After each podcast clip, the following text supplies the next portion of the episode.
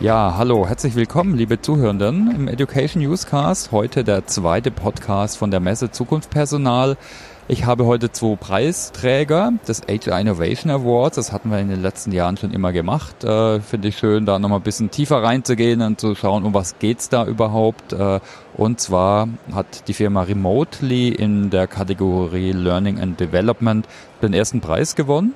Und das wollen wir uns heute mal ein bisschen genauer anschauen. Ich habe da heute daher den CEO, den Jörn da und den äh, Nikolas, den CEO. Habe ich es falsch gesagt? CIO. Das gab es nicht als Auswahl. Ah, okay, okay, okay. Aber vielleicht könnt ihr euch einfach mal, mal kurz vorstellen, wer seid ihr, was macht ihr? Und auf, äh, auf Remotely können wir dann im zweiten Schritt dann vielleicht äh, schauen. Willst du anfangen, Jörn? Ja, erstmal äh, schön, dass wir sprechen können äh, heute. Also mein Name ist Jörn und ich bin Gründer von Remotely zusammen mit Nico. Ähm, mein Hintergrund ist, ich bin eigentlich Ingenieur, viele Jahre in großen Unternehmen gearbeitet, äh, in, als Führungskraft und in der Strategie und in der zweiten Hälfte meines Berufslebens habe ich mich sehr stark mit dem Thema Transformation beschäftigt. Kulturelle Transformation und Innovationskultur. Und in diesem Feld bin ich seit vielen Jahren als Berater unterwegs. Und was mich aber besonders umtreibt, ist die Frage der Wirksamkeit und die Frage der Effektivität von Transformation. Das ist auch die Gründungsidee von Remotely, da kommen wir ja vielleicht gleich noch zu. Mhm. Meine Rolle bei Remotely ist im Wesentlichen, ich kümmere mich um das Produkt und ich kümmere mich um die Kunden und die ja, Verbreitung dessen, was wir tun. Okay, vielen Dank. Äh, Nikolas, möchtest du weitermachen?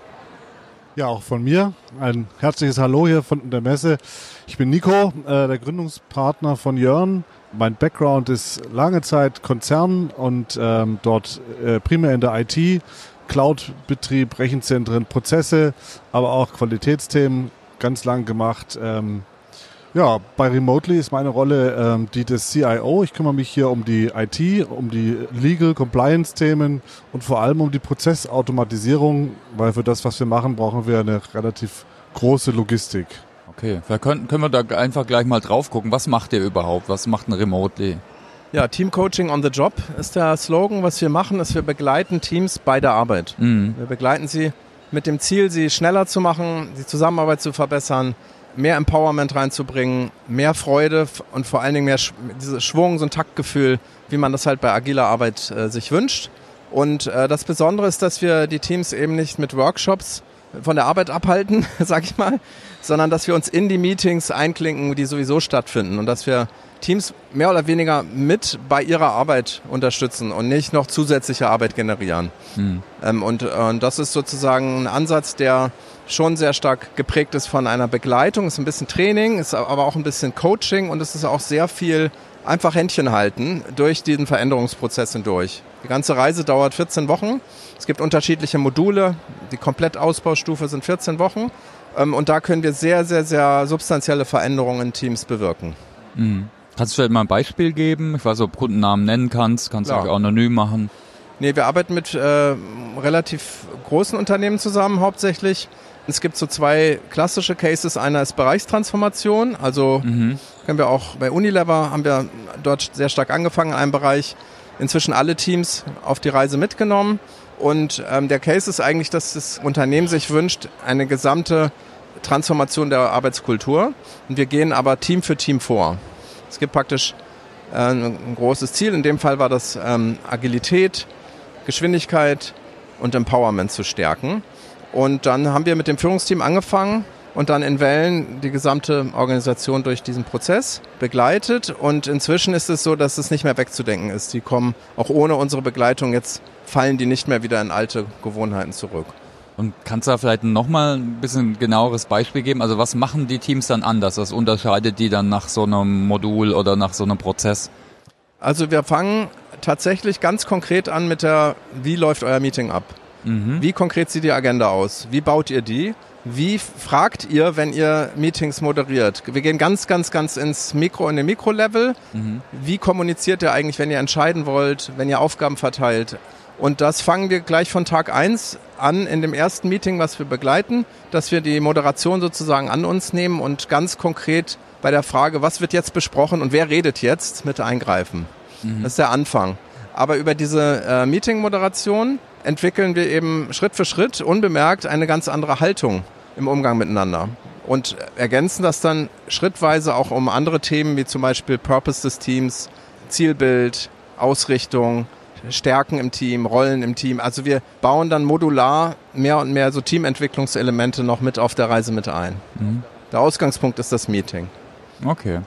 Und äh, ich, meine, ich könnte mir jetzt vorstellen, manche Teams sind da schon weiter wahrscheinlich. Ich könnte mir jetzt vorstellen, so ein Scrum-Team zum Beispiel, na, jetzt in, im IT-Kontext, mhm. die brauchen die das dann trotzdem oder ihr, ihr macht dann immer individuell wahrscheinlich die Auftragsklärung und guckt dann, was genau sind die jetzt die Themen, die Skills, äh, die transformiert werden sollen, oder? Genau das Schöne an dem Ansatz ist, dass er sehr breitenwirksam ist. Also mhm. wir sind sehr, ähm, sage ich mal, unabhängig von Funktionen oder von auch Fachthemen, ob das jetzt ein Marketing-Team ist oder ein Buchhaltungsteam. Es braucht noch nicht mal ein agiles Setup. Mhm. Es kann also auch ein Management-Team sein. Das ist sozusagen das Besondere, dass wir eigentlich mit dem Ansatz jedwede Arbeitsumgebung und jedwedes Team im Prinzip äh, unterstützen können. Und zu der Frage nach dem Reifegrad ist es so, dass wir unser Idealteam ist die Idee from good to great. Also es ist schon funktional, mhm. da kommt schon was raus, aber es ist halt noch nicht Champions League. Es ist, da ist noch wirklich noch viel, viel äh, Luft nach oben. Mhm. Aber es gibt eine grundsätzliche Bereitschaft, was Neues zu lernen und ähm, besser miteinander zu arbeiten. Das ist sozusagen unser Traumteam. Und da ist es dann aber wirklich egal, wo die heute stehen. Hm. Okay. Und warum macht ihr das? So die Frage nach dem Why. Äh, ihr wart da, habt ihr früher andere Jobs mal gehabt? War das da ein Thema, wo ihr gesehen habt, ach, da ist echt so ein großes Problem, da wollen wir dran arbeiten? Ja, wir können es ja individuell mal beantworten. Also ja. für mich war einfach, ich mache ja wirklich seit vielen Jahren schon äh, Beratung in dem Bereich. Und was mich halt mega gestört hat, ist, dass wir ganz viel bewirkt haben, aber es verpufft halt sofort. Also mm. durch klassische Workshop-Formate erzeugt man sehr viel sagen wir mal, oft Begeisterung und, und, und auch neue Einsichten. Aber wenn man drei Wochen oder drei Monate später nochmal in dem gleichen Team vorbeigeht, ist, ist nichts mehr übrig. Also das Thema wirkliche Veränderung, die bleibt. Das ist ein hm. Purpose. Ja, warum wir das machen, ist, wir wollen, dass es was bringt. Ähm, und der zweite ist, dass wir natürlich grundsätzlich sehen, dass die Welt sich weiterdreht und dass die Unternehmen sich in großer Geschwindigkeit nachhaltig verändern müssen. Mhm. Wir kommen vielleicht auch noch auf das Thema Nachhaltigkeit. Es geht einfach darum, wie kann man heute Instrumente bauen, die großen Organisationen helfen, sehr zielgerichtet, sehr effektiv einen großen Maßstab Veränderungen umzusetzen. Und nicht dem Zufallsprinzip das zu überlassen oder so, ja, wird schon gut gehen. Also das ist so der zweite Aspekt des Purpose, mhm. ein Instrument zu bauen, was hilft, große Organisationen schnell zu drehen. Also nur persönlicher äh, Input finde ich super. In, in dem Kontext gibt es viel zu wenig. Wir hatten wir gerade schon. Also Digitalisierung oder Weiterdenken von Organisationsentwicklung und Change oder Transformation, egal wie man es nennt, sehen wir hier kaum auf der Messe jetzt zum Beispiel. Auch da gibt es noch wenig digitale oder teildigitale äh, Ansätze, die skalieren. Also daher ja, äh, super Sache, vor allem auch an den Teams anzusetzen und jetzt nicht am Individuum, was äh, auch manche versuchen. Aber vielleicht, äh, Nikolas, vielleicht willst du weitermachen, nochmal zum Purpose. Ja, was ich als Purpose auch sehe, ist ähm, das Thema Digitalisierung total wichtig, aber was häufig vergessen wird, ist der Mensch dabei. Mhm. Und ich denke auch, man kann nicht nur mit einer App arbeiten. Man kann ein Team nicht über eine App weiterentwickeln. Man braucht die Verbindung von beiden Welten. Man braucht diese digitale Welt um vielleicht mehr Teams gleichzeitig zu erreichen und auch sag mal, einen bestimmten Qualitätsanspruch in den Prozessen äh, hochhalten zu können. Man braucht aber auch den Menschen, der dann diese Teamentwicklung macht. Ja. Das ist ja ein Teil von uns. Wir arbeiten mit Trainern, Trainerinnen zusammen, die wir ausbilden, die wir zertifizieren, die auch sehr erfahren sind und die genau wissen, was in unserem Kontext zu tun ist und mit denen wir auch gemeinsam sicherstellen können, dass die Teams ans Ziel kommen.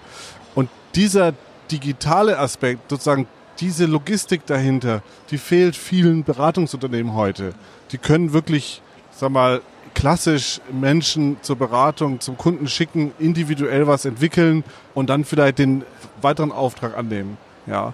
Aber sie können nicht eine gleichbleibend hohe Qualität bieten, weil sie die Instrumente der Digitalisierung verwenden, ja, so wie wir es tun. Mhm.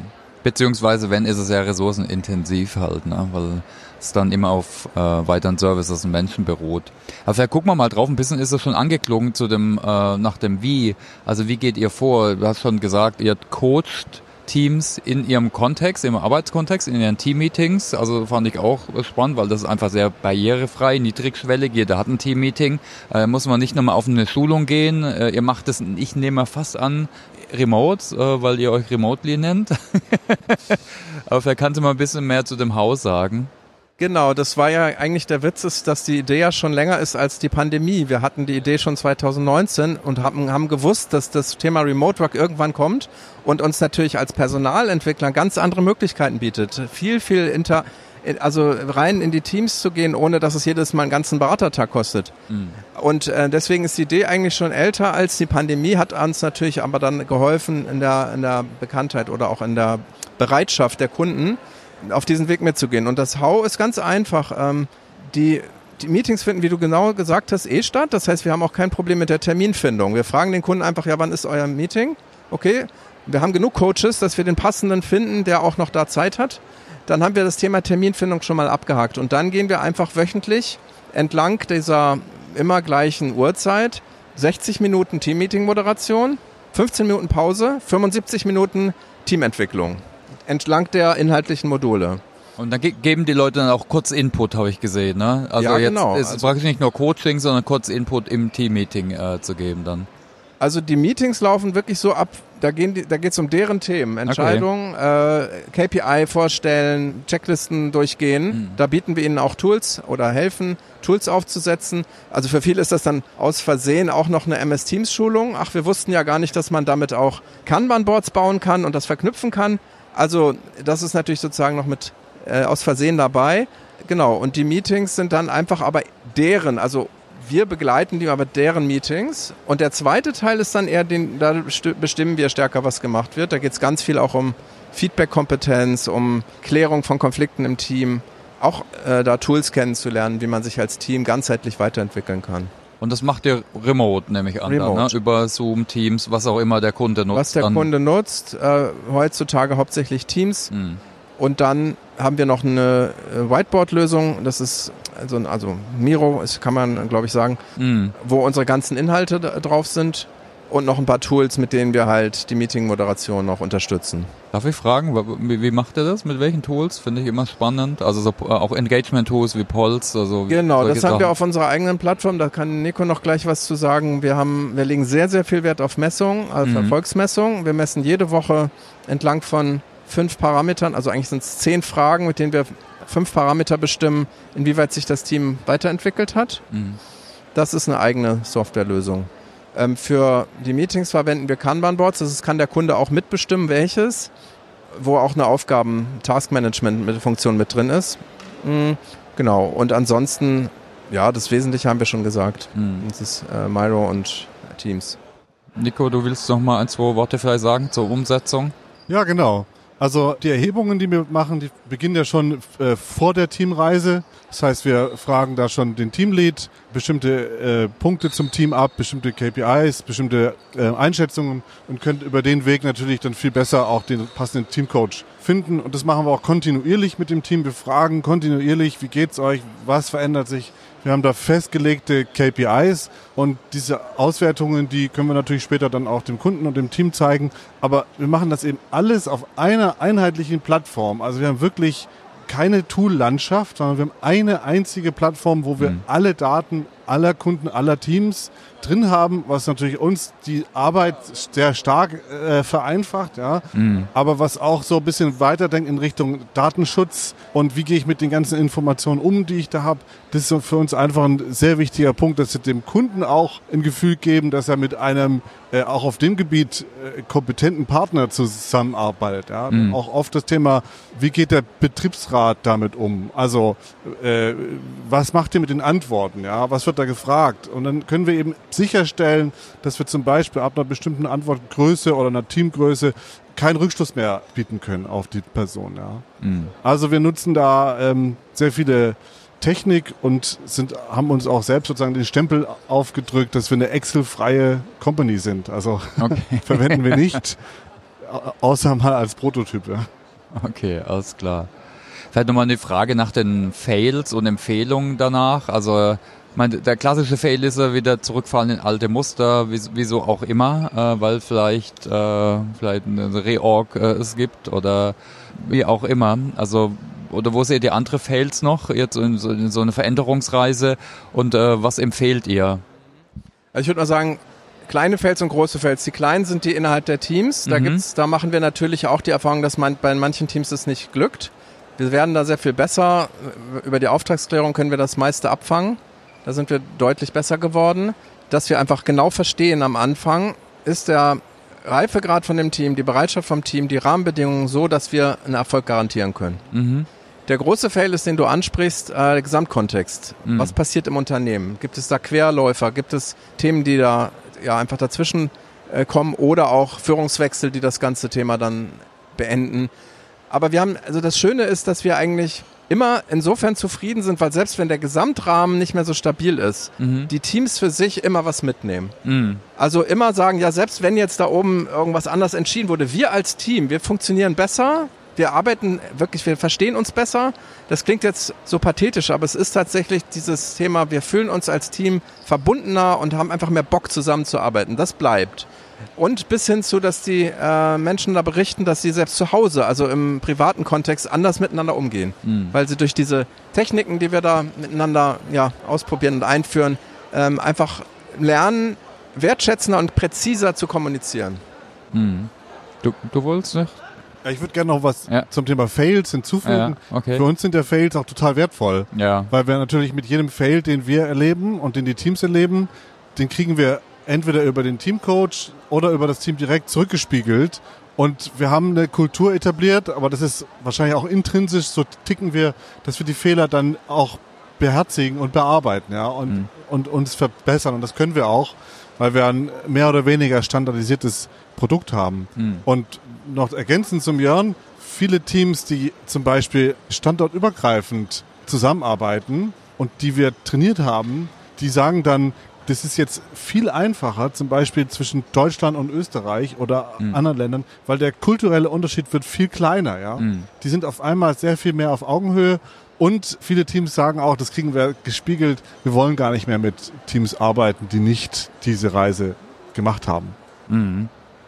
Vielleicht nochmal eine Frage, jetzt ganz allgemein. Also viele Sachen sind eigentlich jetzt nicht so super neu. Also muss man ehrlich sagen. Teamentwicklung, okay, ihr virtualisiert jetzt einiges, hat jetzt eigentlich super wahrscheinlich gepasst auch jetzt in der, in der Pandemie, weil sich da eh alles äh, digital und virtuell verlagert hat. Was ich jetzt gerade im Transformation und Change-Kontext noch nicht so sehe, ist so eine weitere Digitalisierung neben Virtualisierung. Klar, wir haben die Boards, wir haben die Zoom-Sessions oder was auch immer. Wir haben ja noch Survey, Feedback, alles Mögliche von so Micropolls bis hin zu den Standardumfragen. Seht ihr da noch andere andere Themen, auch Trends, die ihr vielleicht auch selbst angehen wollt, um noch vielleicht sogar Technologie zu nutzen, um so einen Veränderungsprozess äh, zu gestalten wirksam, gerade auch um zum Beispiel zu skalieren? Klar, ist natürlich am Anfang auch die Frage gewesen, kann man da irgendwann Bot äh, einsetzen, also es gar keinen Coach mehr braucht. Mm. In die Richtung werden wir natürlich immer weiter neugierig bleiben und gucken, inwieweit wir Technologie auch nutzen können, um Meetings zum Beispiel besser zu machen oder um Kultur generell besser ja, zu entwickeln. Wir glauben nicht, dass man auf den Menschen als, als, als Transformator, als Katalysator richtig verzichten kann, aber wir wissen, dass die ganzen Nebenprozesse natürlich, da ist noch sehr viel Luft nach oben. Und äh, vielleicht ein Beispiel, wir merken in den Teams, dass da unheimlich viele digitale Tools in Unternehmen im Einsatz sind, aber die werden überhaupt gar nicht richtig genutzt. Also ich würd, Teams hast du erwähnt, richtig, genau. Ich würde ja. die Frage eigentlich so rum beantworten, wir helfen auch schon bei der Digitalisierung der Kunden, weil die mhm. Möglichkeiten, die sie haben, längst noch nicht ausschöpfen, noch nicht ansatzweise. Mhm. Und das ist, glaube ich, noch ein Riesenfeld, wo wir noch gar nicht so genau hingeguckt haben, was man da alles noch mitnehmen kann. Es wird Software eingeführt, ja, die wird aber gar nicht richtig gelebt, die mhm. wird nicht wirklich ausgeschöpft. Ja, ähm, klar. Und auch diese Methodik dabei und jetzt nicht nur die Software. Genau, und also, diese Idee, ja. on the job Weiterbildung zu betreiben, mhm. das ist ein Riesenpotenzial. Ja. Also jemanden bei der Arbeit und nimm es jetzt Vertriebs-CRM-Tool, ich sitze neben dir, während du Verkauf machst und bringe dir das praktisch, helfe dir während deiner Tätigkeit, das ist ein Riesenfeld. Absolut. Also auch ein altes Thema, das hieß schon mal Electronic Performance Support, auch um elektronisch zu unterstützen. Aber es kommt erst langsam an, leider. Ja. Nee, aber super. Also ich weiß nicht, ob ihr noch Fragen habt an mich oder ob es noch Punkte gibt, äh, die ich jetzt noch nicht gefragt habe. Ja, wir sind natürlich immer neugierig. Was, wo siehst du auch so, sag ich mal, wo bist du auch skeptisch oder denkst auch, ja, weiß ich nicht, wo hast du, wo denkst du, da gibt es vielleicht auch Risiken oder Brüche im, im Konzept? ich meine, der Spagat ist ja immer schon, ne, wie, wie kann ich was skalieren, wenn ich jetzt eine große Transformation habe versus das Zuschneiden auf den Kontext, auf die Personen. Also ich glaube, das ist ein allgemeines Problem. Äh, also ich meine, da kann man natürlich Sachen standardisieren. Ich denke, das probiert ihr aber schon. Ne? Vielleicht auch noch andere Themen angehen. Ja, es sprach vorhin von Nachhaltigkeit, ist ein Riesenwandelthema auch, auch im Verhalten. Äh, also auf ganz unterschiedlichen Themen. Da geht es ja nicht nur um Dekarbonisi Dekarbonisierung, es gibt ja noch um andere Themen. Ja, ich denke, das ist wahrscheinlich so ein Spannungsfeld einfach. Ne? Ich meine, und natürlich dann das allgemeine Rückfallmanagement. Also ich sehe oft, dass oft so viel Inhalt und Wandel getrieben wird. Und manchmal ist vielleicht, und vielleicht auch Inhalt, gerade beim Thema Weiterentwicklung, dass man viel beibringen will, weil es gibt viele Themen und viele Bedarfe. Und ich finde es manchmal gut, lieber was wegzuknapsen nochmal und wirklich zu gucken mehr auf Transfer und auf Rückfallmanagement. Also wirklich zu gucken, wie kann ich Kontingenzpläne machen, vielleicht, dass eben na, nicht in alte Muster rückfallen. Und da gibt es Signale äh, zum Beispiel, da gibt es unterschiedliche Methodiken auch sogar. Also ich denke, sowas ist sicher immer sogar ganz allgemein äh, hilfreich. Ja. Also was uns halt insgesamt interessiert ist, in aller Munde ist ja das Thema Haltung zu verändern, statt immer neue Dinge sozusagen zu lernen. So nach dem Motto, wenn du die Haltung drin hast, dann brauchst du die Details nicht mehr wissen. Aber wie macht man das eigentlich? Und das wird natürlich im Kontext von Nachhaltigkeit auch wichtig. Hm. Da geht es ja um, Frage, um innere Fragen, also der inneren Haltung. Und was wir aber merken ist, dass durch sehr, sehr systematisches Ändern des Verhaltens sich dann tatsächlich implizit eine Haltung etabliert.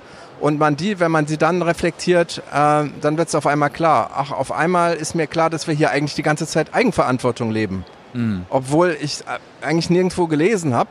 Und ich habe einfach immer nur die Frage, was brauchst du, äh, gestellt. Aber dass jetzt dadurch eigentlich wir im Team viel autarker unterwegs sind, das ist mir erst im Nachhinein bewusst geworden. Und ich glaube, solche Fragen könnte man eben im Kontext, was du auch sagst, für krisenhafte Situationen, also wenn Dinge unplanbar werden, wie kann man eigentlich solche Kräfte stärken? Das ist äh, definitiv ein Thema, womit wir auf jeden Fall, ähm, wo, wozu wir etwas beitragen können. Okay, also sollen wir dann Deckel drauf machen? Ich habe nochmal drei Fragen an euch, haben wir vorhin besprochen. Oder gibt es noch Punkte? Alles klar. Dann ganz kurz vielleicht, was ist euer Narrativ für Lernen und Wandel? Ganz kurz, euer Glaubenssatz, habt ihr einen? Oder fällt euch spontan was ein? Lernen braucht Wiederholung und Lernen braucht Reflexion über das, äh, was sich verändert hat und warum. Und es braucht natürlich auch eine Sinndimension. Warum tue ich das hier alles? Und wenn, wenn das zusammenkommt, äh, das Warum ist klar und die Kontinuität ist da und das Reflektieren über das Veränderte, dann entstehen meistens sehr, sehr tolle Entwicklungen. Mhm. Okay, danke. Jan? Ja, bei uns geht es ja beim Lernen sehr viel um, was Jörn sagt, um Haltung, weniger ähm, um äh, Sachthemen. Und für mich ist das Thema, ein gutes Gefühl beim Lernen zu haben. Und zwar, während ich das tue, was ich verändern will. Ja, Also dieses am Arbeitsplatz, in meiner Arbeit etwas dazu zu lernen und dann das Gefühl zu haben, das hat mir was gebracht, das ist ein gutes Gefühl und ich glaube, das äh, ist das Wichtigste, um das dann auch sozusagen beizubehalten. Ja. Also Emotionen ins Lernen reinzubringen. Ja, cool, danke. Super wichtig, ne? wird viel zu wenig oft äh, beachtet. Äh, okay, was steht auf eurer To-Learn-Liste? Was wollt ihr als nächstes lernen? Ja, das ist eine gute Frage. Ne? Also jetzt ich persönlich. Ja, ja, ja. ja. Mhm. Ich glaube, als Gründer, wir sind jetzt im dritten Jahr, wir haben alle Höhen und Tiefen, oder sag mal viele, wahrscheinlich noch nicht alle erlebt und ich möchte jetzt lernen, wie es ist, wirklich ein, dieses funktionierende Produkt und die Idee dahinter, das skalierbar anzubieten, vielen Kunden, vielen Teams gleichzeitig, mhm. was passiert, wenn das auch so gut angenommen wird, wie es geplant ist und wofür es geplant ist, was bedeutet das für uns als Firma? Ja, weil das hat dann natürlich auch intern ganz viele Konsequenzen. Wie gehen wir damit um und wie schaffen wir es, und das, was ich lernen will, ist, wie reagiere ich persönlich darauf. Ja? Mm, okay. Bin ich dafür gut genug gestafft als Person? Okay, danke. Ja, vom Produkt her interessiert mich halt einfach ähm, sehr, sehr stark, wie wir eben in andere Kontexte noch reingehen können, was du auch gerade angedeutet hast. Wir mhm. kommen jetzt ja sehr stark aus diesem effektiver, schneller, besser zusammenarbeiten, aber es gibt noch viele andere spannende Kontexte. Da möchte ich halt noch viel mehr lernen. Und das andere ist tatsächlich auch, wie skalierbar geht sowas? Mhm. Wie groß kann das werden, bis es nicht mehr geht? Das ist auch, äh, was mich interessiert. Weil an dem Punkt war ich äh, auch noch nicht. Oder bis es keinen Spaß mehr macht, vielleicht. Oder auch. das. das ist manchmal ein Punkt. Genau. Okay, und wie haltet ihr euch selbst up to date? Also wir hören sehr gut zu, glaube ich. Wir, wir, wir veranstalten natürlich auch regelmäßig Events, wo wir Kunden, aber auch unsere Coaches fragen und wo wir uns mit denen unterhalten. Wir hören, glaube ich, wirklich gut hin. Und ich glaube auch einfach durch Neugier im Internet und alles, was es so an Möglichkeiten gibt. Aber ich glaube am meisten. Irgendwelche Quellen oder so, jetzt gerade zu euren Themen. Ad hoc. Sonst kannst du auch was ja, nachreichen. also, wenn es mal so ein bisschen weiter in die Zukunft gehen soll, kann man mal bei Neue Narrative vorbeischauen. Mhm. Äh, so eine Inspiration für etwas, was ja so ein bisschen die vielleicht einen Weg noch aufzeigt. Und ansonsten, ja, nee, habe ich eigentlich keine weitere Inspiration direkt. Okay, danke. Ja, wir halten uns als Firma up to date. Wir hören da wirklich, glaube ich, über viele Kanäle zu. Unseren Teamcoaches hören wir sehr gut zu und unseren Kunden. Und was bei uns reinkommt, wird auch, habe ich ja vorhin auch schon gesagt, äh, verarbeitet intensiv. Und persönlich, ich liebe Podcasts. Mhm. Äh, den Vivo Podcast mit Beat Balzli. Da sind ja häufig auch Gäste dabei, die vielleicht noch nicht seit 20, 30 Jahren CEOs sind, sondern jüngere Menschen. Das ist super spannend. OMR-Podcast mit äh, Philipp Westermeier. Super. Da lernt man viel, aber ich halte nichts von Best Practices. Ich halte mehr davon zu hören, wie sind die Menschen dann damit umgegangen mit den mhm. Situationen, in denen sie waren, ja. Um dann vielleicht für später so ein bisschen so einen Werkzeugkasten zu haben. Okay, alles klar. Dann, oder? Machen wir Deckel drauf. Dann würde ich mich ganz herzlich bei euch bedanken zuerst mal. Ganz viel Erfolg wünschen. Auch nochmal Glückwunsch und äh, ja, auf eurer weiteren Reise. Also vielleicht machen wir einfach mal eine weitere Folge, wenn ihr mal ein paar, paar Jahre weiter äh, drauf gucken wollt. Und für alle Zuhörenden ganz herzlichen Dank, dass ihr euch die Zeit genommen habt. Wie immer, wir freuen uns über Feedback auf LinkedIn und allen anderen Kanälen, auf Apple und Spotify.